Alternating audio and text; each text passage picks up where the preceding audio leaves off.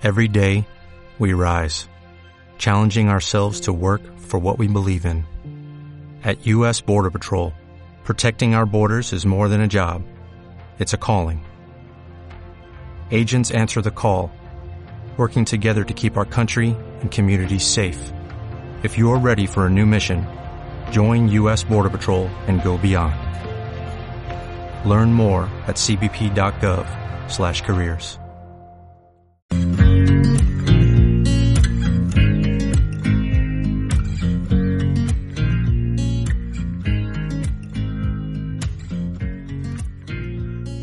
Infovegana, tu podcast de veganismo y sostenibilidad. Somos Sergio y María y hoy te traemos el episodio 40 y como cada semana compartiremos anécdotas y vivencias, comentaremos noticias y os recomendaremos cositas, todo relacionado con los derechos animales, el veganismo y la sostenibilidad. Hola Sergio, estamos aquí una semana más. La anterior faltamos. Correcto, pero that. hemos vuelto. Sí, más fuertes que nunca. Energías renovadas. Sergio está enfermo otra vez. Sí, podéis notar por mi voz que normalmente no es tan sexy. Pero mira, esto de estar malo te da un punto ahí como guay a la voz, ¿eh? Es como... Ya, eh. a ti, a mí, y a mí se me casca muy mal, yo parezco, sí, sí. Bueno, pues sí, pues por aquí estamos otra vez, ¿no? Con muchas ganas de podcast, que lo echábamos de menos. Pues sí, la verdad, sí, sí, sí, total. Yo tenía ya ganas de sentarnos aquí a hablar. Pues sí, ¿y por qué no lo hicimos la semana ¿Por qué pasada? faltamos, Sergio? Pues porque estuvimos de viaje. ¿Dónde? Estuvimos en París. París. París haciendo cosas de veganos. por Siempre. París.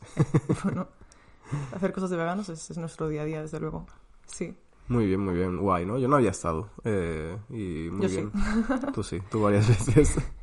Yo no había estado. Eh, Pero fue tu cumple y la Sí. idea era eso, ¿no? Pues hacer unos días Correcto. un poco de, de salirnos de nuestra rutina de trabajar todo el santo día en Barcelona y Correcto. hacer una pequeña escapada. ¿no? Fue mi regalo de cumple, así que muchas gracias. Un placer.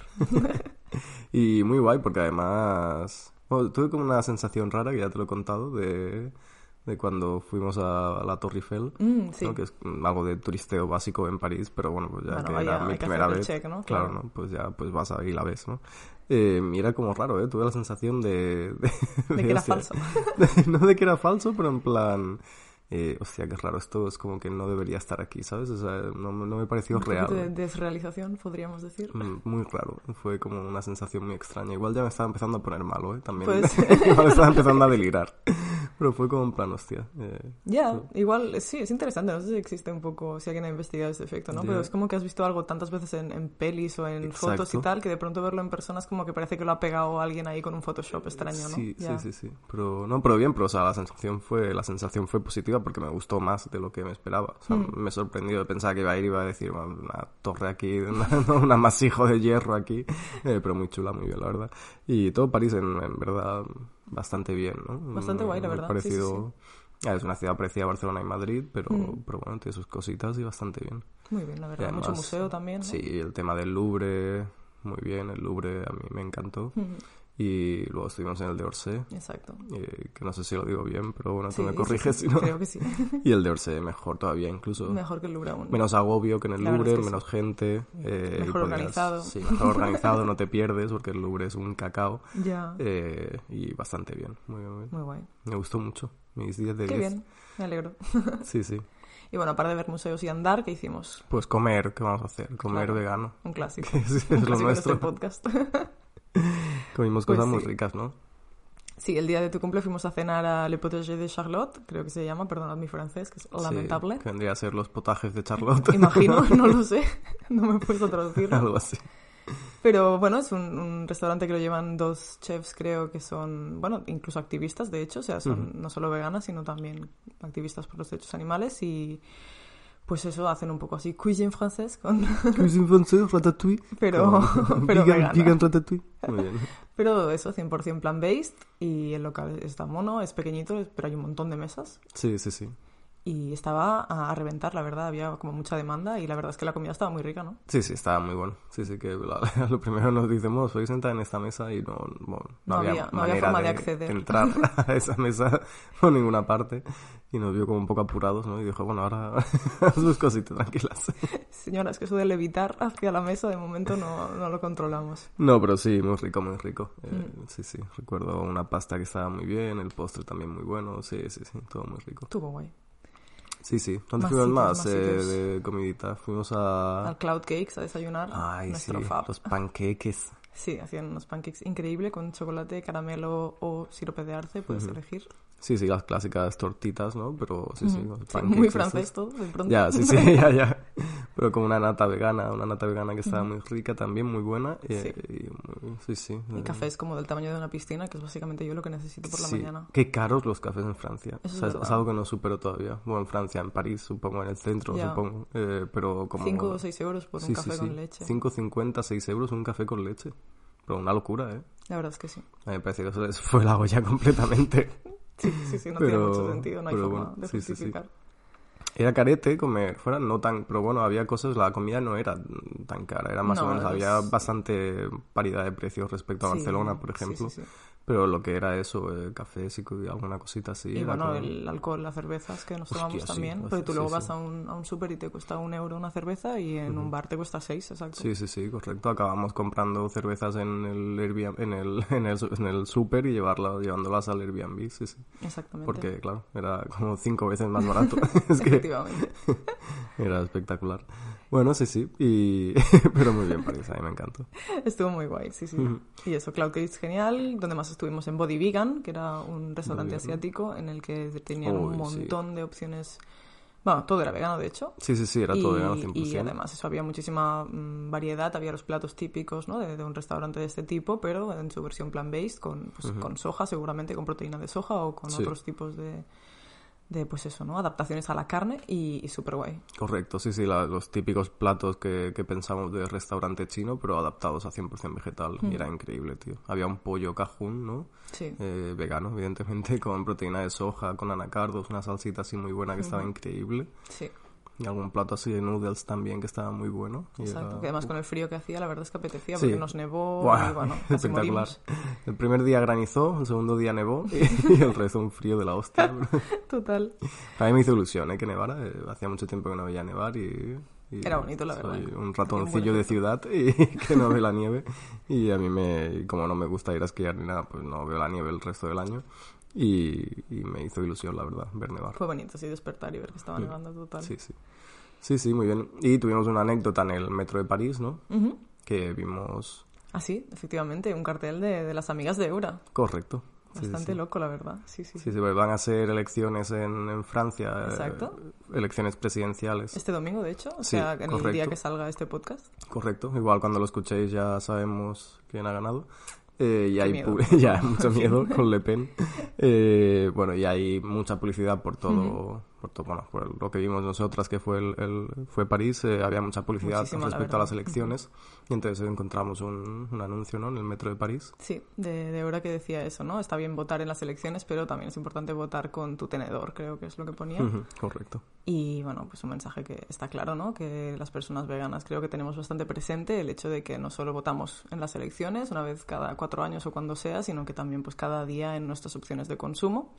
Y en ese caso en la alimentación pues podemos votar con nuestro tenedor y optar por opciones mm, más éticas en todos Pues los sí. sentidos. Totalmente, sí, sí, votamos de tres a cinco veces al día, ¿no? Con el tenedor respecto a temas como, pues eso, la ética animal, la crisis climática, la justicia alimentaria. Explotación en el trabajo, efectivamente. Correcto, entonces, bueno, que lo tengamos presente también, que hay muchos pequeños actos en el día a día que pueden contribuir a hacer, pues, un mundo un poquito mejor. Exacto. Y mola mucho que una empresa que tiene pues la ética como, como core, ¿no? Como misión de, de empresa y que nació aquí en Barcelona, pues esté llegando a, a otros países y la verdad es que nos hizo mucha ilusión estar, verlo ahí en, Pues sí, la verdad. en París. Sí, sí. Sí, sí, sí. Mucha ilusión, sí, por las amigas de Eura que están consiguiendo cosas increíbles. Exacto. Felicitaciones. Que parecían Queremos. inimaginables. O sea que. Sí. Luego cuento también una anécdota que me encontré en LinkedIn el otro Uh. día de, sobre Eura que me pareció muy bonita. Vale. Pero bueno, ahora vamos primero al otro. Un poquito de cliffhanger, Un podríamos poco de cliffhanger. Bueno, tin. bien. Venga. Eh, ¿Qué más? ¿Algo más que quieras comentar de París? No, más o menos No, creo que cerramos, eso, ¿no? Sí. Estuvo bien, estuvo chido. Y venga, y para adelante. Exacto. Si queréis más recomendaciones de sitios, nos escribís y os mandamos más. Correcto. pero- Sí que nos sorprendió que bastante, que nos habían asustado un poco en plan, uy, Mm. París, que comer vegano no vais a encontrar y creo que a todos los sitios donde fuimos era 100% vegetal la comida. Sí, sí, Menos sí. el último desayuno porque el sitio donde íbamos estaba cerrado ese día. Es verdad.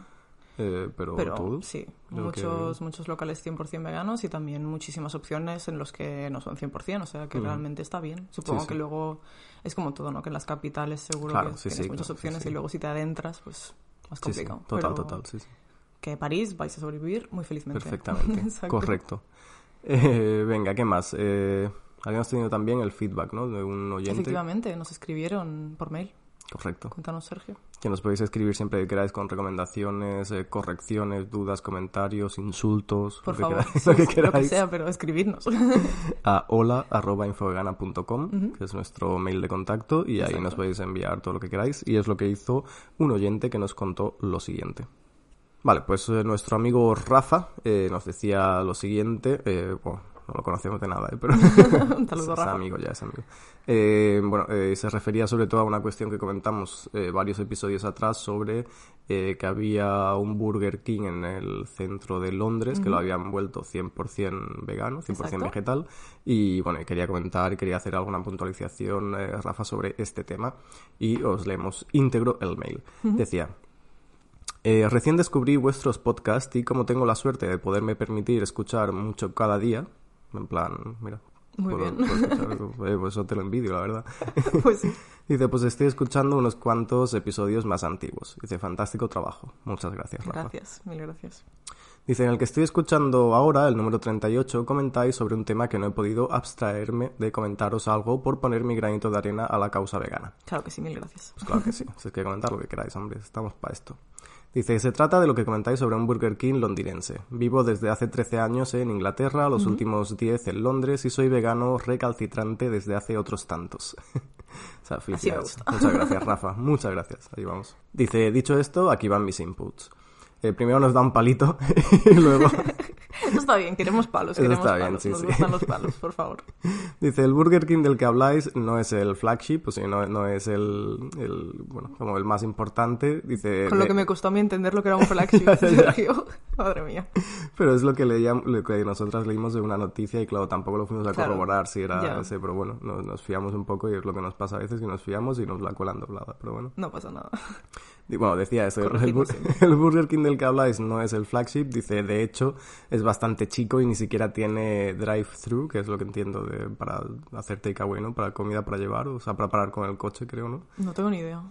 Bueno, dice, y ni siquiera tiene eso, dice, porque está en una zona peatonal. Ah, vale. O Pues sea que sí, supongo. entiendo que es para eso que paras con el coche y te das la comida. Dice, a- aunque a cambio está en una zona pues súper emblemática del centro de Londres, que es el Leicester Square, con millones, con millones de personas pasando cada día. Dice, pero bueno, para, dice, hasta ahí llega la parte negativa de mi comentario. Dice, la buena noticia es que han decidido dejarlo vegano indefinidamente. ¡Yay! Wow. Qué fuerte. Esto me parece muy heavy. Dice, pero ahora, dice, pero es que lo mejor de todo viene ahora. Dice, lo mejor de todo es el motivo por el que esto ha llegado a ocurrir. Dice, aparte de una exitosa campaña aquí en UK eh, recabando firmas para que todos los Burger King fueran veganos para 2030, coma, un grupo vegano activista, dice, no me acuerdo ahora del nombre, sorry, estuvieron congregándose cada viernes por la tarde durante un año y medio, ocupaban todas las mesas y pedían una opción vegana que, pues no existía. Así que se quedaban en las mesas por un tiempo sin consumir nada. bueno, me parece increíble. Es una maravilla, la verdad. Me parece espectacular. Eh, Por favor, mandarnos quién son esa gente. Claro, claro, no sé qué grupo activista es, pero bueno, me parece fantástico, ¿no? O sea, tú en forma de protesta vas al Ya. restaurante, pides una opción vegana que no existe y como no te la traen, te quedas ahí eh, sin Sentada en plan, bueno, pues hasta que me la traigas, ahí me quedo, claro que sí. Qué Exacto. fuerte. Bueno, espectacular. Dice, contad, Dios sigue Rafa, contad que nos envió un buen tocho, ¿eh, Rafa? Muchas gracias. Nos ha dado por todo el episodio, Rafa. Sí, sí, podríamos hacer un episodio de tu mail, Rafa, pero muy bien, claro que sí, no, nos ha hecho mucha ilusión. Dice, contada esta anécdota, para mí es realmente simpática, solo haceros una apreciación más. Dice, plant-based, al menos aquí en, en Reino Unido, es exactamente lo mismo que vegano. Nada que provenga de animales. Dice, la industria inglesa empezó a usar este término porque aquí el movimiento vegano eh, puedo decir con mucho orgullo que ha, irrumpi- que ha irrumpido con una fuerza increíble en los últimos cuatro o cinco años. Desde luego. Ujú. Tanto que la industria cárnica, lechera, etcétera, ha empezado a hacer eh, fuertes campañas acusando al veganismo de militant, entre comillas. Dice que es un término muy despectivo en inglés, equivalente como a radical. ¿no? Ujú, Sí, sí. Dice, así que la industria más pro-vegan, eh, pero industria al fin y al cabo, empezaron a usar el término plant-based para describir sus productos, pretendiendo con esto desprender la carga política y revolucionaria que se ha asociado a el veganismo y quedándose con la parte más cool de healthy y environment friendly, ¿no? Dice él, como eh, amigable con el medio ambiente. Dice, personalmente pienso que todo lo que nos ayude a prosperar, bienvenido sea, pero teniendo cuidado de que no nos desdibuje. Dice, perdón por el ladrillo y un abrazo. Pues un abrazo para ti de vuelta, Rafa. Muchísimas gracias por tu mail y por Sí, Más uno a todo lo que dice, o sea, no, Totalmente. nada más que añadir, me parece estupendo. Es verdad que yo creo que aquí como plan-based se, se entiende como mucho solo en la alimentación, no sé si luego Correcto. Se habla de zapatos plant-based o de, ¿sabes? O cosas así. Creo que aquí, al menos en, en España, no es tan común, ¿no? Sí que es verdad que en, en zapatos, por ejemplo, sí que se habla de materiales plant-based. Vale. No, estas zapatillas son plant-based, ¿no? Pero esta zapatilla está hecha de materiales plant-based. Sí. vale. Pero sí que es verdad que aquí plant-based lo asociamos únicamente a alimentación 100% vegetal, pero no sí. a un equivalente con vegano. No. Para nada. O sea, que, que puede ser plant-based, Y pero luego no vegano. cuero, ¿no? Exacto. Efectivamente. Por ejemplo, sí, sí, una Claro, persona claro. puede decir, yo soy plant-based, pero sí. Correcto. Pero, o sea, muy bien. O sea, muy interesante esto de que, de que plant-based en Reino Unido se utiliza eh, como equivalente casos, de vegano para desprender la carga política del, del veganismo porque lleva asociado con una mala, ¿no? Una mala publicidad y tal. Sí, no nos desdibujemos, No nos desdibujemos, muy importante, Importante. me parece muy importante también, tiene toda la razón. absolutamente. Y, y voy, la noticia del principio de que han decidido dejar ese Burger King vegano indefinidamente me parece increíble, la verdad. Pues sí, sí, sí, sí. Pues sí, sí, sí, sí. Y además es que, bueno, es la evidencia de que el activismo funciona, ¿no? Que muchas veces pensamos que, que se sale a la calle y que no se consiguen cambios y mira, pues oye, realmente Total. haciendo una sentada de este tipo mm, se ha llegado a este punto, ¿no? O sea, no, no. Pues todo sí. tiene un impacto. Rafa, si nos escuchas y pasas por allí, hazle una fotillo algún día y coméntanos si eh, estás a favor o en contra de ir a comer al Burger King eh, vegano. que es un Y a toda la gente que... nos escuche también que nos lo comente, que tuvimos ya debate con eso, pero Es un debate que está bien ir aquí. reabriéndolo periódicamente. Exacto. sí, sí, porque además la opinión de la gente va cambiando un poco y van saliendo nuevos argumentos y, Claro. y es muy interesante. Pero muchas gracias por el feedback, Sí. de verdad. Y Nos si hace muchísima tenéis- ilusión que sí. nos escribáis, porfa. Eso Sí. solo tiene sentido si hay feedback y si estáis ahí en el otro lado, así que porfa, y que contadnos nos, cositas. nos ayuda a mejorar. Es que aunque sea para corregirnos, eh, corregirnos, por, por favor. favor. O sea, sí, sí. es Para lo eso que- estamos, para aprender las unas de las otras. Pues sí. Pues muy bien, dicho queda. O sea que nos alegramos mucho de que ese Burger King pues vaya a ser vegano indefinidamente. ¿no? Una pequeña victoria dentro de la gran Sí, batalla. Bueno, ahí estamos. Pero bueno, sí, sí, a tope. Eh, venga, pues comentamos alguna cosilla más antes de las noticias, ¿no? Un par de cosas. ¿Tú querías comentar antes? Pues sí, yo quería comentar que me he comprado unas mis primeras eh, zapatillas deportivas veganas. Pues la primera Uh. vez, la primera vez que me compro Ah, claro. unos zapatos veganos con mi dinero. Claro, claro. Esto- Pequeños privilegios, antes me venían gratis, ahora ya no. Así tiene- que ya una explicación asociada... Tiene una explicación, no sé si quieres contarla, eso ya es tu, tu privacidad, así que ahí no voy a entrar. No, sí, sí, yo trabajaba en una, en una marca de calzado vegano. eh, hace, ya, pues hace un tiempo me, me desvinculé, pero claro. Claro, a mí me proveía de, de zapatos Sí. veganos. Sí, no por, no por corrupción, sino porque no. teníamos que probar... Era un poco eh, beta tester, está claro. Sí, teníamos que probar y, por ejemplo, las... eh, hay que hacer muestras siempre. Y Las muestras se tienen que probar antes de lanzar la zapatilla al mercado. Claro. ¿Y qué pasa con las muestras? Que las muestras de mujer las hacemos en 39 y las de hombre en 42. Que esto de mujer y hombre está muy desdibujado, pero... Ya. Y es muy rancio y tal, pero la industria del calzado se sigue así, haciendo. ¿no? Sí, y, sí, y hay cosas que es muy difícil cambiar. ¿Y qué pasa? Que tú tenías un 39 Efectivamente. y yo tú tengo tienes un 42. Es que es Entonces- maravilloso. es que Entonces, ni eh, hecho aposta. también pues eso pues eh, nos iba muy bien para probar para que nos diera feedback sobre el calzado y tal y cual y nos hacía mejorar también y es algo que se tiene que hacer o sea que Sí, sí. Así que ya está, yo me he sí, aprovechado de esto. sí Y bueno, como pues eso, ya te desvinculaste, pues ahora me he tenido que comprar mis primeras deportivas veganas y la verdad es que estoy muy contenta con mi compra. Porque bueno, lo vi por Instagram, ya está, Instagram incitándome al consumismo, pero bueno, eh, en ese caso creo que está relativamente bien. Es una colaboración de Beja con Sea Shepherd, que para quien no lo conozca, pues es una organización sin ánimo de lucro que bueno, pues se basa en, la acción directa para la conservación de, los océanos y todos los animales que ahí viven, ¿no? Es un, un grupo de activistas eh, totalmente veganos y por los animales y que realmente hacen cosas bastante poderosas. A mí me mola mucho el rollo que tienen y pues esta colaboración la verdad es que me hizo mucha ilusión. Escribí a Bella porque no tenía muy claro eh, qué porcentaje de los beneficios iban para la organización y me contestaron súper rápido diciéndome que la totalidad del importe. Así que yo feliz. Me las compré, son unas deportivas que son totalmente negras, básicamente, y pone Sea Shepherd en el lateral y hay como la bandera en, en la lengüeta, ¿se llama? Sí, en la lengüeta, sí, sí. Exactamente. Y la verdad es que las llevo usando pues eso un par de días o tres y súper cómodas. Muy feliz con la compra, no resbalan nada, tienen una suela que está bastante guay. Yes. Y, y muy bien. Son una maravilla, son una pasada. A nivel de diseño son increíbles, pero a nivel técnico también. Los materiales son muy buenos. La suela que tú comentas, suela Vibram, que es la mejor, pues, la mejor del mercado. Es que zapatos no piloto en absoluto. Y, y, una maravilla, la verdad. Sí, sí. a mí me parecen increíbles. Sí, sí, muy acertado. Así que nada, si como yo estáis un poco que se os están rompiendo los zapatos y os apetece pues compraros una opción que sea totalmente vegana y que además pues contribuya con un grupo de activistas, pues es una muy buena inversión, yo creo, y además es eso, tienen pinta de que van a durar mucho. Lo que leí es que la gente generalmente, bueno, dice que Bella talla un poco pequeño y de hecho incluso Bella en su web recomienda pillar un número más, pero yo me cogí el, el 39 y me va bien. Es verdad que igual tengo en plan entre 38 y 39, así que igual si vuestro número os va un poco justo, igual podéis probar uno más, pero a mí me, talla bien. Así como, como apunte logístico.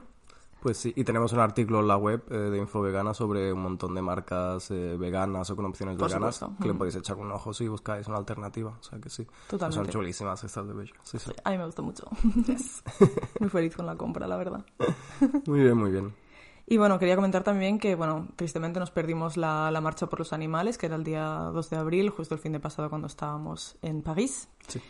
Pero bueno, eh, gracias a Instagram hemos podido ver un poco pues todo el impacto que tuvo, ¿no? Y creo que está guay que si, pues, por lo que sea estabais desconectadas, pues que vayáis al Instagram de, de Barcelona Animal Safe y que ahí pues tienen un poco cómo fue, las imágenes y, bueno, nada, desde aquí pues felicitar a, a todo el colectivo por los derechos animales que salió a la calle y que, pues eso, ¿no? Mostró músculo, que está muy bien siempre. Pues sí, una demostración. Y también para un poco los propios activistas también, eh, que se animen un poco también a, colaborar en estas cosas y tal, que yo creo que también eh, anima un poco ver que hay mucha gente que que está alineada éticamente un poco como tú y que sale a la calle también a, protestar y eso hace piña, hace grupo y anima luego a que a que en futuras acciones eh, de este grupo o de otro, pues la gente se anime a participar. Sí, eso es súper importante, ¿no? Yo tengo la sensación de que muchas veces ha habido como rifirrafes entre agrupaciones y tonterías más de egos que de, de otras cosas. No, no, no hablo en el caso específico de Barcelona, ¿eh? sino como en el movimiento en general y seguramente en prácticamente todos los movimientos, ¿no? Pero eh, me da un poco como esta sensación y creo que estas acciones, como dices, pues como unen a todas y nos recuerdan que estamos pues por, por unas mismas razones y que tenemos mucho más en común que, que de diferente, ¿no? Y que está guay aferrarnos a eso para pues para hacer nuestras acciones pues más efectivas, que tengan más impacto, que lleguen a más gente, que al final es lo que nos interesa a todas. Pues sí, la verdad, totalmente. Pero sí, muy chulo. He visto mm. imágenes y genial. Sí, sí. sí, la verdad, había pancartas muy, muy guays. Así que nada, esperamos estar aquí para la próxima. Seguro que sí. sí, ojalá. Venga, ¿qué más? Eh, última cosa, ¿no? Venga, sí. Eh, feria alimentaria que se está celebrando, se ha celebrado estos días en, en Barcelona, eh, que es una feria de alimentación en general, pero que, bueno, hemos visto a muchos bueno, muchos perfiles de Instagram eh, que comparten cosas sobre veganismo y tal, pues eh, no hemos ido nosotras personalmente, pero que han ido allí, que, que han enseñado todo, bueno, toda la, representación plan-based que hay en, en, la feria, que está creciendo edición a edición y que la verdad es que pues, creemos que, según lo que hemos entendido de lo que hemos leído sobre la feria, que ha sido la gran revolución de este año, ¿no? Toda la, la, explosión de las opciones plan-based. Total. Hemos visto como Eura tenía un stand increíble. Y la verdad es que esto es síntoma de que la cosa avanza, de que va muy bien. Absolutamente. Y nos alegramos eh, muchísimo, sinceramente. O sea sí. Yo creo que un buen termómetro de eso es que no solo lo hemos visto a través de, pues de gente que ya está dentro del movimiento, sino que muchos medios más mainstream, ¿no? al hablar de esta feria, precisamente mencionaban la cuestión de la transición proteica y, y, el impacto que está teniendo en los últimos años y creo que eso realmente demuestra que ya es algo que trasciende a, a, las más veganas, ¿no? Por decirlo así, que ya empieza pues, a mover a toda la sociedad y que esto está genial. Hay que celebrarlo. Totalmente. Y respecto a esto, eh, hizo un post el otro día eh, Mark, cofundador de, de Eura, eh, que, que, decía bueno que había asistido muchas veces a Alimentaria en el pasado como trabajador eh, pues hacer o de camarero o a trabajar en, diferentes, de diferentes maneras en la feria alimentaria, ¿no?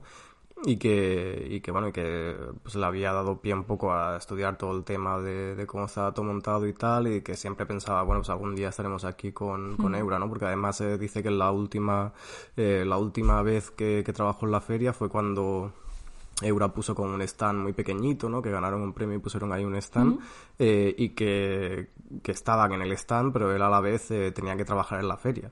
Porque, o sea, en la época que todavía tenía que ¿no? trabajar fuera de Eura para, para tal. Y bueno, y que es eso, ¿no? La, la- pues, todo el esfuerzo que hay detrás de, de este tema, toda la historia que hay detrás de, de estas marcas y que, y que, bueno, que cuando las llevan personas que son activistas, que están muy comprometidas con todo esto, pues se nota y que realmente, pues hombre, pues eh, felicidades porque el avance es significativo. Sí, ese es el tipo de emprendimiento en el que creemos, ¿no? En gente realmente movida pues para ayudar, para crear un mundo mejor y que, no sé, ese tipo de, de- de expansiones y de triunfos pues desde luego merecen aplauso y celebrarlo y que les queremos mucho. Correcto. No nos paga Eura, insisto. No, no, la verdad, no, no, lamentablemente no. En fin, venga, pasamos a noticias ya. Venga, pues empiezas tú como siempre. Venga, joder, qué chapa estoy. Venga, de verdad. Venga, eh, primera noticia, eh, que la verdad es que no- esta no la vimos venir, ¿eh? Está, bueno, sí, yo me la he leído de reojo para, para poder sorprenderme aquí en directo, un poco reaccionar, pero me ha- Esta- me ha dejado un poco loco, la verdad. Nos ha pillado un poco en fuera de juego, ¿eh? Sí, sí, sí. Eh, bueno, eh, sabéis todo el tema este de que también, aparte de la transición eh, proteica a partir de eh, pues eh, todos los alimentos plant-based hechos a partir de proteína vegetal, pues también hay una tendencia que está muy en auge y que, que va a ser una realidad en- de aquí a nada y que va a ser una parte de ese futuro de dejar de consumir directamente animales o de explotar animales, eh, que es la carne cultivada en laboratorio para la cual pues en principio eh, pues se necesita una pequeña muestra no únicamente del animal eh, eh, que aparentemente pues eh, no querría decir que tendríamos que explotar a ese animal tal y cual no y luego pues se cultiva esa carne en laboratorio se replica y se comercializa Exactamente. Ujú. pues aquí hay una empresa que además creo que el, el- el fundador es, es vegano que luego hay unas declaraciones que bueno que veremos Uf, ¿qué? Eh, pero bueno Aún me cuadra menos todo. ya, Bueno, ya, bueno. es increíble. Pues hay una, una empresa de carne cultivada que es Primeval Foods, eh, que va a organizar degustaciones de carne de león, tigre y cebra eh, de carne cultivada y las va a organizar estas degustaciones en Londres y Nueva York. Pum, no te la veías venir, ¿eh? No te la No veías te venir. ¿eh? ¿Cómo Claro. te has quedado? Y dicen en la noticia de... Señor, de- que no, que lo ha entendido todo mal, señor. Ya, ya, ya. Es en plan, pero, pero ¿qué ¿Por la qué? pasa? ¿Pero por qué? Eh, sí, ahora luego comentaremos un poco lo que piensas también de, de, de, bueno, de las consecuencias de esto, de dónde nos puede llevar Mm, Ya, este ya. escenario, pero bueno. Vamos a comentar primero la noticia, Sí, que sí, sí, además perdón, eh, cuenta, dicen cuenta, la noticia de león, tigre y cebra, pero luego he estado eh, curioseando un poco la web y bueno, parece ser que también tienen intención de hacer carne de elefante, de, bueno, de, de varias cositas ¿Por más. qué pero no? bueno. ¿Por qué no? Claro que sí. Que a ver, es un mercado que es verdad que ya existe, que hay, hay restaurantes donde te sirven carnes exóticas, eh, ¿no? De animales cazados, explotados o lo que sea, y que está ahí, pero claro, bueno, perpetuar esto, pero bueno, en fin. Eh, bueno, Primeval Foods, que es una startup británica de carne cultivada y pretende pues, explorar un mercado, nunca mejor dicho, inexplorado y no disponible hasta ahora mediante el cultivo de carnes exóticas. Y afirman que tienen previsto pues, celebrar eventos de degustación tanto en Nueva York como en Londres en los próximos meses.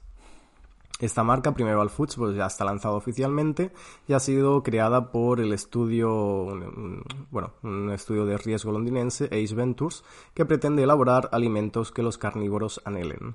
Dicho por ellos, son sus palabras. Uf, ¿vale? En fin, a la espera de las autorizaciones reglamentarias, pues Primeval Foods afirma que los restaurantes con estrellas Michelin serán los primeros canales para sus carnes exóticas cultivadas con leones, tigres y cebras en el menú. Sin embargo, pues la empresa de tecnología alimentaria también ha revelado sus planes de expansión a mayor escala y los canales de venta al por menor de los supermercados, ¿no? que en principio lo van a destinar más a, a restaurantes un poco más... ¿Por qué, eh, por qué no me sorprende nada es que es increíble. Pero bueno, eh, bueno, que primero lo van a destinar un poco a restaurantes más, ¿no? De, de lujo, entre comillas, y luego más al, al canal minoritario. Eh, bueno, tenemos a Gilmas Bora, que es el socio director de Ace Ventures, el estudio de riesgo que creó Primeval Foods, que fue llamado así por su perro Ace, Ace que le inspiró a hacerse vegano. Ah, vale, el vegano es el de Ace Ventures, el que ha financiado Ah. toda esta movida. Vale. Y esta persona, Jill Masbora, decía, para lograr un impacto notable y duradero en favor de los animales, tenemos que fabricar alimentos que anhelen los carnívoros, no los veganos, y este debe ser todo el propósito de lanzar una startup de proteínas alternativas. Bueno, O sea, A ver, sí que es verdad ¿cómo que está el- la demanda de tigre? ¿Qué quieres que te diga? No sé. Ilmas, me- no sé qué sí, sí. decirte. ¿Cómo está el cebrómetro en, en el El mercado? ¿Cómo cebrómetro, ostras, ¿no te has levantado hoy con ganas de comer tigre? Pues bueno. Y esta noticia que la leímos en The Economist, eh, este, este, esta persona, Jill Masbora, acababa con unas declaraciones un poco pretenciosas que decía, eh, vemos esto como la tercera revolución desde el descubrimiento del fuego y la revolución neolítica. Esto hombre, igual venido ¿Por un qué poco no? arriba. ¿Por qué no? Claro que sí. Oye, soñar a lo grande. Igual te has venido un poco Va. arriba. Eh, bueno, a ver, sí que, bueno, Bueno. bueno, comenta lo que, lo que pienses, por A favor. ver, sí. eh, voy a beber agua porque creo que tengo que prepararme la chapa. No, voy a ser breve. A ver, esto entendido en el contexto de los animales que ya se explotan y por los que actualmente existe demanda, especialmente en las eh, zonas occidentalizadas, ¿no? Tiene cierto sentido porque obviamente eh, mejora un sistema que ya existe, ¿no?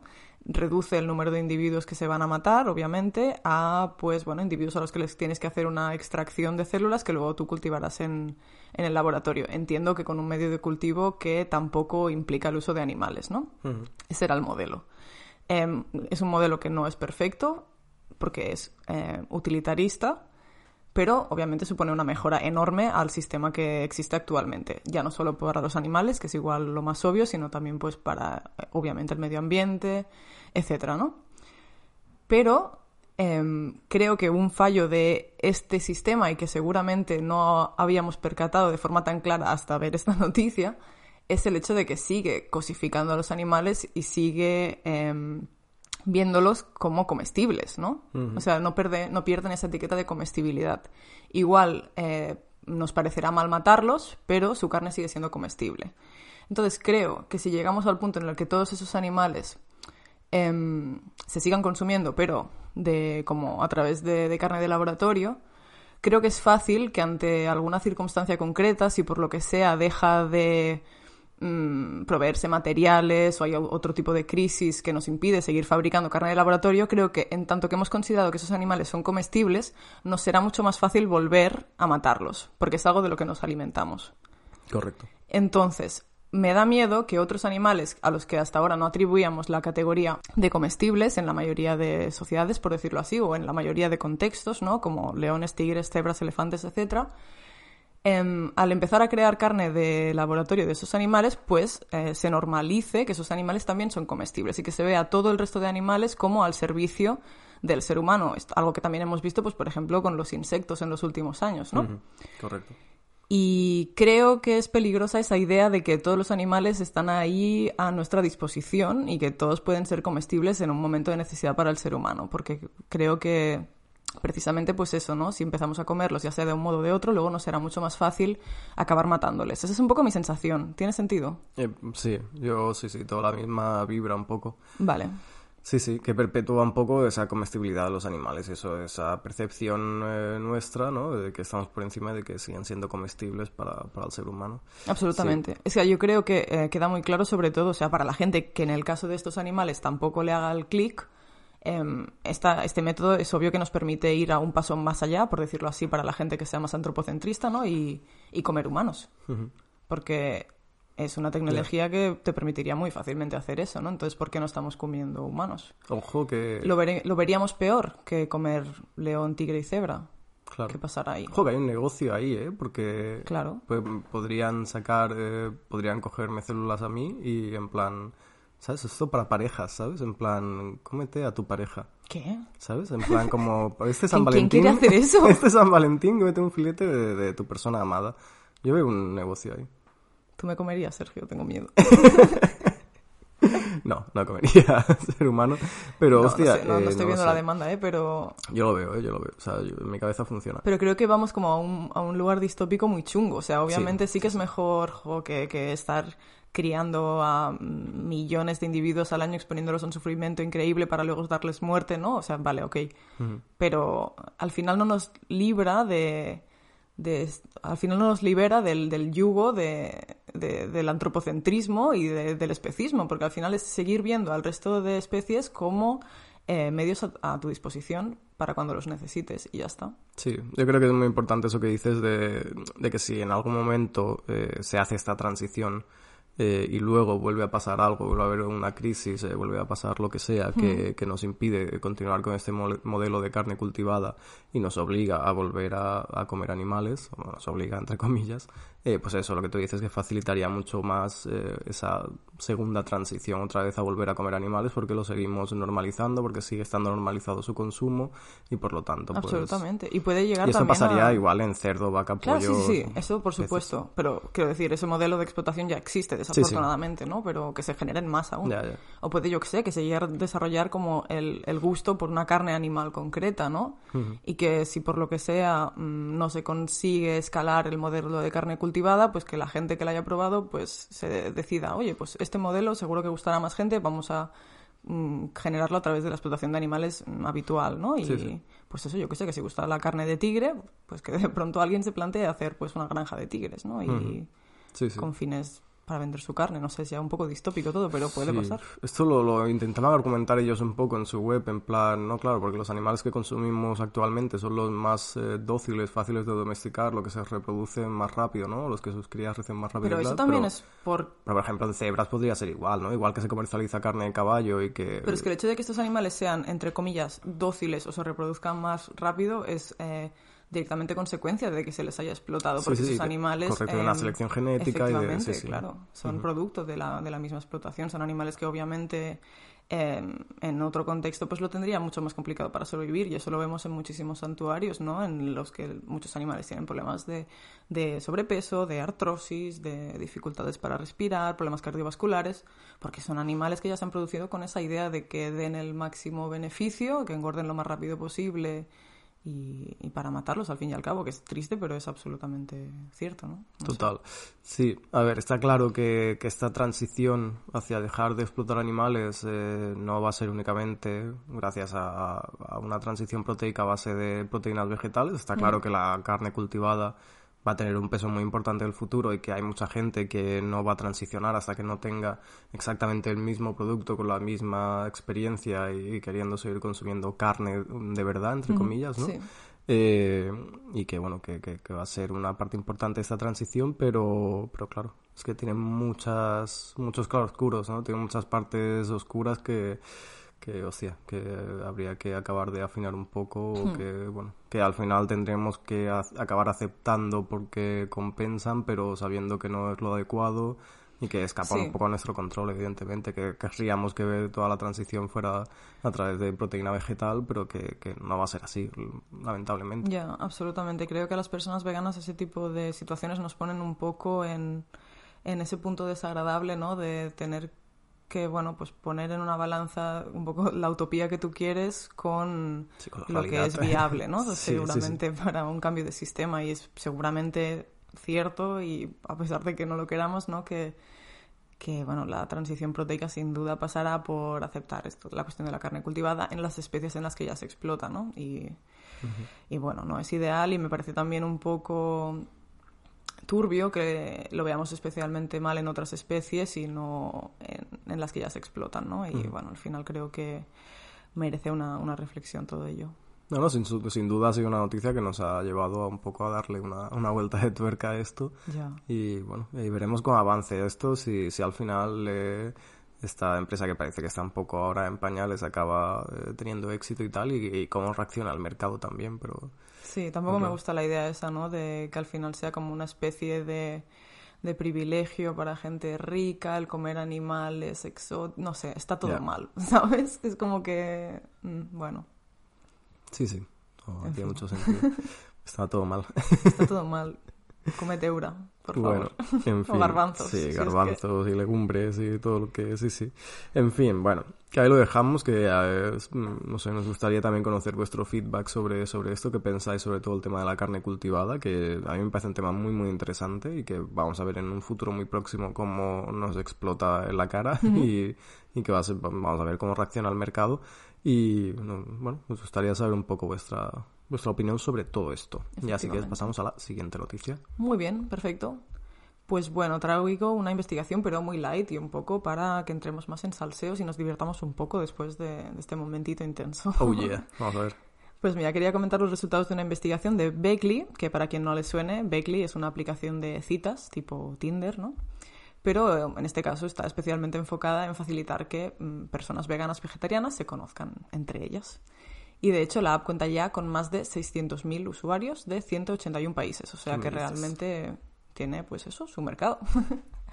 Pues bien, recientemente lo que han hecho es publicar nuevos datos que revelan las tendencias relacionales de, bueno, de sus usuarios, que como decía son mayormente pues, personas veganas y vegetarianas, durante el último año. Y eso pues básicamente nos permite conocer qué porcentajes de personas veganas y vegetarianas buscan relaciones monógamas a largo plazo o amistades o relaciones abiertas o en cambio pues citas más puntuales, un poco pues a ver qué se busca allí en, en el Mm. mercadillo. Sí, sí, que se cuece. Exacto. Así que bueno, pues eso, comentar un poco este salseíto y mm, alejarnos un poco de lo que es la seriedad de este podcast. Así que bueno, pasemos a ver un poco qué, qué nos cuentan las amigas de, de Beckley. Si miramos los resultados de usuarios en total, o sea, no haciendo distinciones por el tipo de, de alimentación, lo que vemos es que el 73% de las usuarias dicen estar interesadas en relaciones monógamas a largo plazo. Seguimos ahí, pues, mm, lo que cabría esperar, yo creo, ¿no? Bastante modelo de mm, relación bastante tradicional, estándar. ok. Claro, de la tiranía de la monogamia. Efectivamente. Aparte de eso, el 56%, o sea, más de la mitad, dicen también estar interesados en citas puntuales. Un 34%, que es más de un tercio, pues están interesadas en relaciones abiertas. Y el 57,2% interesadas en conocer simplemente, pues, mm, amigos, sin llegar a, pues, a cuestiones más sexoafectivas, ¿no? Así que bueno, obviamente los porcentajes no suman 100, porque entiendo que hay gente que no busca una única cosa, sino Exacto, que sí, puedes sí. buscar, pues yo qué sé, eh, un rollo de una noche y amistad o todo a la vez, quién sabe, ¿no? Otra cosa interesante que vieron es que la semana previa a San Valentín había un pico de nuevos usuarios que llega pues, a tener incrementos con respecto al año anterior de hasta el 143%. Eso me, ya, esto, esto me Eso es bastante la loco. cabeza, ya, ya. Yo imagino que igual en, no sé si en otros lugares, otros países en los que San Valentín tenga como un peso más fuerte, eh, pues la gente, yo qué sé, le dé- porque no quiera pasar sola ese día y, y busque a alguien por estas apps. Pero aquí como que me parece un poco extraño, ¿no? Aquí no se celebra mucho, me da a mí la Mm, sensación. No, es una fiesta que tenga mucho peso, la verdad. O sea, sí, está ahí, ¿no? Está- pero no... Pero claro, igual en lugares pues eso más anglosajones, Estados Unidos, Canadá, Inglaterra, ¿no? Igual pues ahí sí que hay más esta tendencia y es probable que la mayoría de usuarios de este tipo de aplicaciones sean de, de estos lugares, ¿no? Así que bueno, Sí, bueno, o tener, un- bueno, como es un día señalado, pues decir, bueno, pues mira, ese día voy a tener una cita, ¿no? A ver si... Bueno, puede ser, sí, sí. Imagino que debe surgir de eso, está claro. Pero sí. bueno. Pero lo que es más interesante es que si separamos a los usuarios en función de su tipo de alimentación o de sus preferencias dietéticas, digámoslo como queramos, pues vemos que las personas veganas y vegetarianas tienen un 69% más de probabilidades de mantener una relación abierta que los consumidores de carne. Mm, 69%. ¿Casualidad ese porcentaje? No, no lo lo creo. creo. ¿Qué tal? ¿Te sorprende eso? Bueno, eh, no, la verdad es que no, no me sorprende. Eh, creo que todavía el, todo el tema del veganismo es un poco outsider, ¿no? Es un poco alternativo y, y todavía y de mucha gente joven. Sí. Entonces, eh, yo creo que es normal que... Mucha gente joven, pareces un poco joven. vieja. Yo estoy, yo estoy mayor ya, estoy de... Estoy de-. Estoy de vuelta de todo ya. Eh, no, pero, no, pero es verdad, hay un porcentaje de gente muy joven en, interesada en todo este tema. Y cuando digo muy joven, me refiero también a gente menor de edad. ¿En el tema del veganismo o el de las relaciones No, no, abiertas? no, en el tema- en el- bueno, un poco las dos cosas. En el tema del veganismo estoy hablando. Sí. Y que son claramente generaciones, por ejemplo, mm, muy distintas a la mía. Sí. Entonces, a ver, que tampoco soy tan 200 mayor. pero- años, ¿eh? Madre mía. Pero, eh, bueno, pero son otra generación Sí, sí, ya, verdad, y es verdad. evidentemente han crecido con otros referentes, con otra educación, tal y cual. Eh, Afortunadamente, sí. afortunadamente, por supuesto, sí, sí, lo que a, sí, sí, lo que a nosotras, que tendrán sus vainas, ¿eh? y tendrán sus historias, evidentemente. Claro, claro, uf, pero que a lo otras. mejor algo que a nosotras nos ha costado mucho tiempo de construir, pues eh, esa generación lo tienen más integrado, más aceptado desde un principio, y lo cual, pues guay, porque es un avance. Totalmente. Pero como en el veganismo todavía es, un- es algo un poco alternativo, que hay poca gente, que hay mucha gente joven, que a lo mejor es gente más interesada por cosas eh, no tan comerciales, vamos a llamarlo, cosas así, pues evidentemente al haber tanta peña alternativa y joven, pues es gente que está más abierta de pensamiento en, en ciertas cosas, en relaciones sex- sexoafectivas, etcétera, etcétera, y gente que pues es está más más, abierta a fácil. relaciones eh, abiertas, nunca mejor dicho. Exacto. A mí, bueno, Entonces, creo que lo que primero lo que estaría guay es un poco definir o que expliquen que entienden, ya sea las usuarias o las personas que han hecho esta encuesta por esta encuesta por relaciones abiertas, ¿no? O Mm. sea, yo imagino que eh, supongo que engloba pues prácticamente cualquier modelo relacional que no sea la monogamia estricta, ¿no? Es decir, relaciones abiertas, semiabiertas, híbridas, eh, intercambios de pareja y luego el poliamor en todas sus modalidades, ¿no? O sea, que al final es como un poco cajón desastre porque Sí, tienes sí. ahí muchos modelos afectivos que seguramente son muy diferentes entre sí, que los han puesto ahí como en común. Pero sí que es muy interesante lo que comentas, que igual lo que tienen en común precisamente todas esas modalidades de relación es que se salen de la norma, ¿no? Y creo que es, es bastante clave para entender un poco la relación con el, con el veganismo o el vegetarianismo, ¿no? Al final, cuando nos hacemos eh, veganas o vegetarianas, al final estás saliendo de una norma. Y eso tiene sus complicaciones, no es, no es algo trivial, desde luego, y muchas veces lo hemos mencionado, ¿no? La gente que, por lo que sea, vuelve a comer carne, pues muchas veces es por una falta de apoyo social, o porque se siente presionada, o su entorno se burla de ella, o no se lo toma en serio. Así que la cuestión social, no me cansaré de decirlo, es extraordinariamente importante. Pero una vez tú has dado el paso de decir, no, oye, esas son mis creencias, esos son mis valores, y eso va por delante de lo que pueda opinar el resto de Peña, y si hace falta voy pues contracorriente y me salgo de la norma y lo que haga falta. Creo que una vez ya estás en ese lugar de haberte salido, creo que es mucho más fácil también pues esto, plantearte y aceptar eh, otras cuestiones que estén fuera de la norma y también cuestionar cosas que te han venido impuestas, igual que te has cuestionado en un momento por qué mierdas estabas comiendo carne, ¿no? Y decir, oye, pues no estoy de acuerdo con eso, dejo de hacerlo. Pues también dirás, oye, pues ¿por qué estoy en la monogamia? Pues si no me va bien, si no me funciona ese modelo, me está haciendo infeliz, pues me salgo igual que me salí de lo otro y ya está, ¿no? Y creo que una vez estás fuera es mucho más fácil mm, hacer lo mismo en, en otras áreas de tu vida. Totalmente, sí, sí.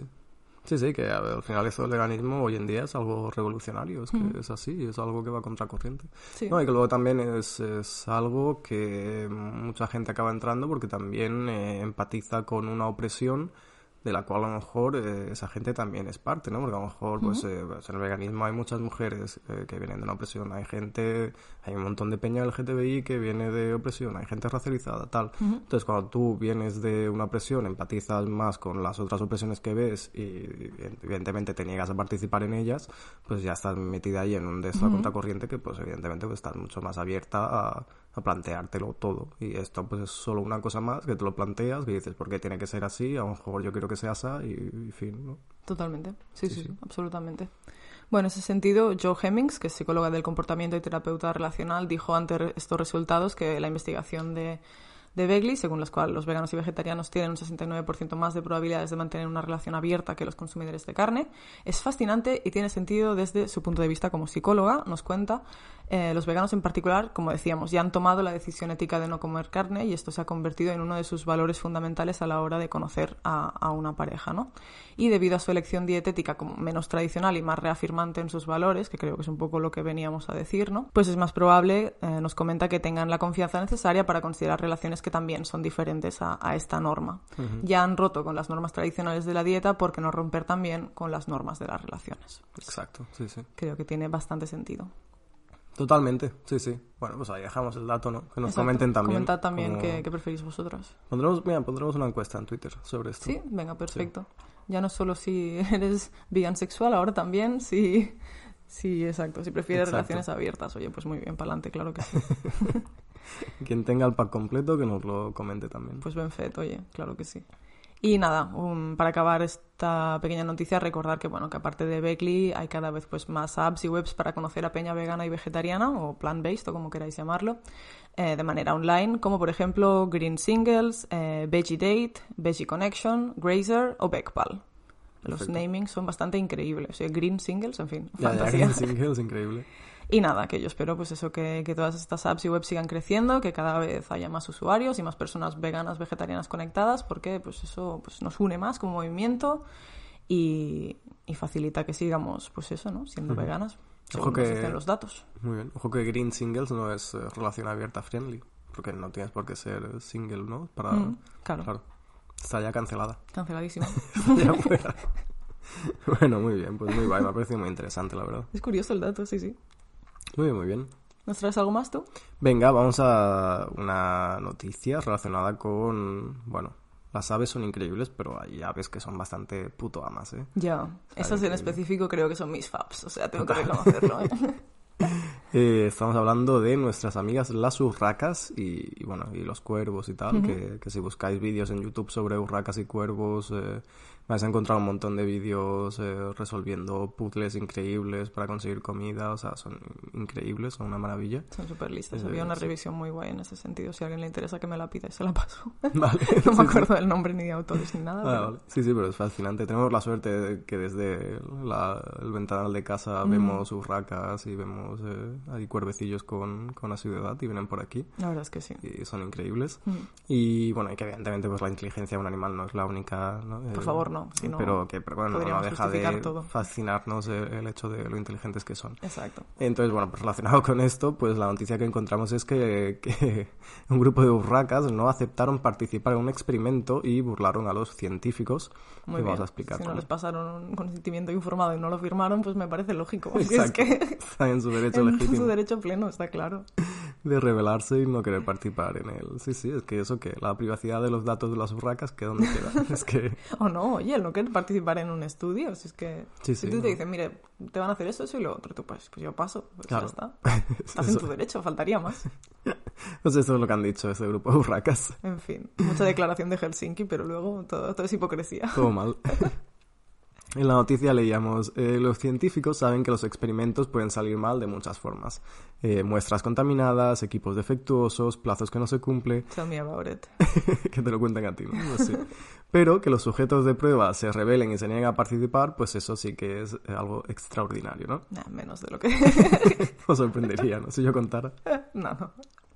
Bueno, para su, para, para su sorpresa, eso es lo que les ha ocurrido a unos investigadores australianos que llevaban a cabo un estudio con urracas.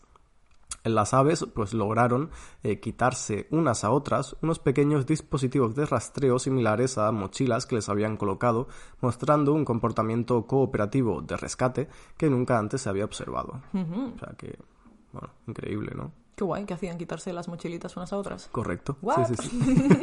Son Sí, me parece increíble. O sea, necesito un vídeo sobre esto, sobre este momento. El estudio aparentemente pues eh, iba relacionado con la intención de aprender más sobre el movimiento y la dinámica social de estas aves, ¿no? Eh, consideradas altamente inteligentes. Y los investigadores de la Universidad de Sunshine Coast pues colocaron a cinco urracas unos ligeros rastreadores con un peso eh, de un gramo aproximadamente, sujetados por un novedoso arnés. Eh, aparentemente, pues estos científicos idearon un método que no requería que las aves fueran capturadas nuevamente para descargar los datos o reutilizar los dispositivos, sino que las aves solo tenían que acercarse a un punto de alimentación al aire libre, donde el rastreador pues cargaba la batería de forma inalámbrica, descargaba la información o se, liber- se liberaba ese aparatito, arnés incluido, mediante el uso de un imán. Ah, muy bien, oye, bueno, sea estaba, que, bueno, estaba bien pensado en Sí, realidad. o que dentro de lo que cabe... currada, pero Sí, sí. Todo que, para que, que luego han pasado de tu cara, o sea, sí que sí, que muy bien, que, que me da todo igual. Cuatro semanas ahí José, quítame la mochila, ya está. Así de fácil se soluciona.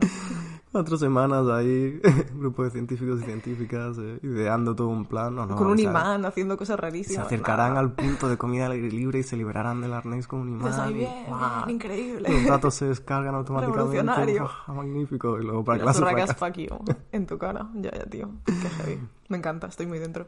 Increíble, pero es que aparentemente el experimento duró 10 minutos, porque 10 minutos después de colocar el último rastreador, los investigadores observaron cómo sus esfuerzos se iban rápidamente al garete. Es hay que hacer pruebas piloto de todo, si es que yo lo digo.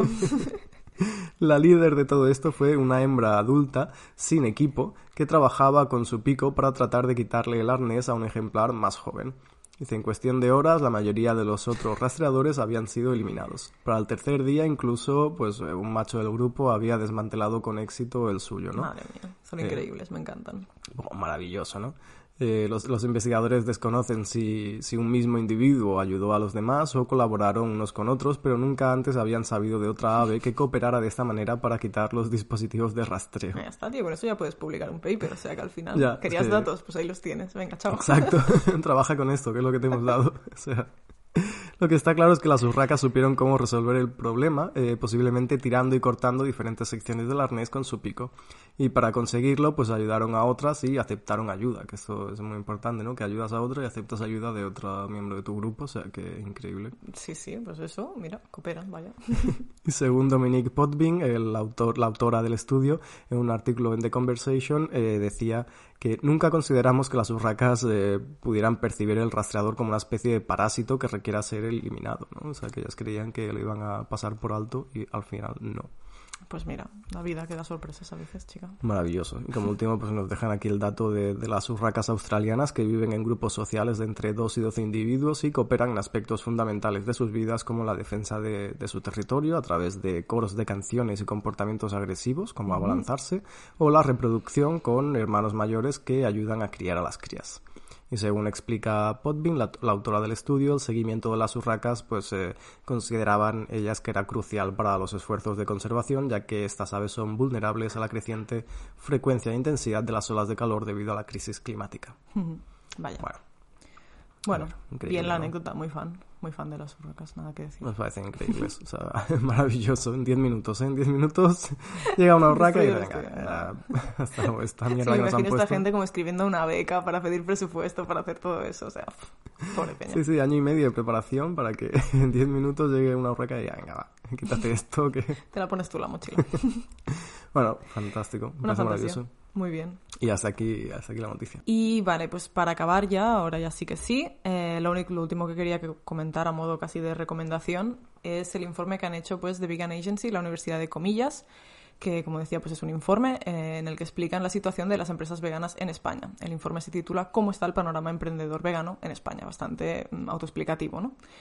Y nada, comentar que os lo podéis descargar desde la web de The Vegan Agency, basta con introducir el correo y te llega al mail. Está formateado de forma muy clara, los datos se ven muy bien y es interesante ver un poco cómo está la, la situación.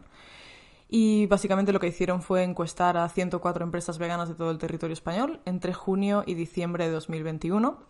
Y bueno, en cuanto a la distribución, vemos que algo que yo creo que cabría esperar un poco, ¿no? Que el 29% de esas empresas estaban en Cataluña, el 26% en Madrid y el 12% en Valencia y el resto pues en otras comunidades en, en porcentajes menores. Y nada, quería comentar súper brevemente los principales resultados.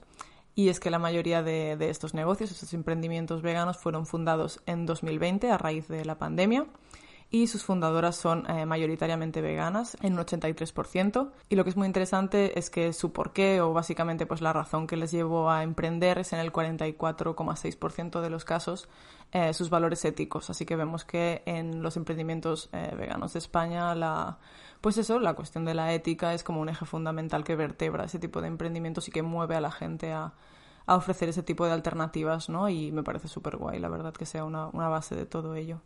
También mencionar pues que casi todos se autofinancian y que es el primer emprendimiento para la mayoría de ellas y que desafortunadamente pues que la mayoría está en régimen de autónomos y que facturan por debajo de los de 10.000 euros anuales. Así que, bueno, pues nada, comentarlo muy brevemente, pues para que sigamos ayudando a este tipo de, emprendimientos que, como vemos, están motivados en muchos casos por la ética y, y, que, no sé, que tratemos de ponerlo al menos más fácil para ellas en lo que podemos, que es como consumidoras, y ojalá pues mejore en los futuros años. Pues sí, la verdad. Eh, The Vegan Agency, fundada por Paula González, que sí lo hemos comentado alguna vez, pero si os suscribís a su newsletter, manda cada lunes una newsletter muy interesante. Martes, ¿no es? O martes, puede ser. Sí, o martes, sí, perdón. Pero muy interesante. Muy interesante, desde luego, sí, sí, sí. Y nada, recordar también, bueno, pues este informe recoge algunas recomendaciones y consejos para otras emprendedoras veganas, así que si os interesa, os lo descargáis y ahí lo tenéis, que me están mirando mal, Sergio. Venga, que nos acercamos ya a la hora. Una recomendación muy rápida, eh, canal de YouTube de Jaime Altozano, la entrevista con Rosalía, que es, versa sobre la producción musical del último disco. Motomami. Motomami, eh, muy interesante. Muy interesante. Echadle un ojo si podéis. Efectivamente. Ya está aquí el episodio de hoy, rapidísimo ya. Recuerda que tienes más información sobre veganismo y sostenibilidad en nuestra web infovegana.com. Te animamos también a seguirnos por nuestras redes sociales. Nos encontrarás como Infovegana en Facebook y Twitter y como info-vegana en Instagram. Nos encantaría que nos hicieras llegar tu opinión sobre los temas que hemos debatido hoy a través de nuestras redes y no dudes en enviarnos peticiones de noticias o temas que crees que sería interesante tratar en futuros episodios. Y por favor, síguenos y déjanos una pequeña reseña en la plataforma desde donde nos escuches y comparte este y todos nuestros episodios con tus amigas, tu familia o con quien creas que pueda resultarle interesante. Esto nos ayuda muchísimo a crecer y a hacer llegar el mensaje de los derechos animales a más personitas bonitas como tú. Como siempre, gracias por escucharnos y hasta la próxima. ¡Chao!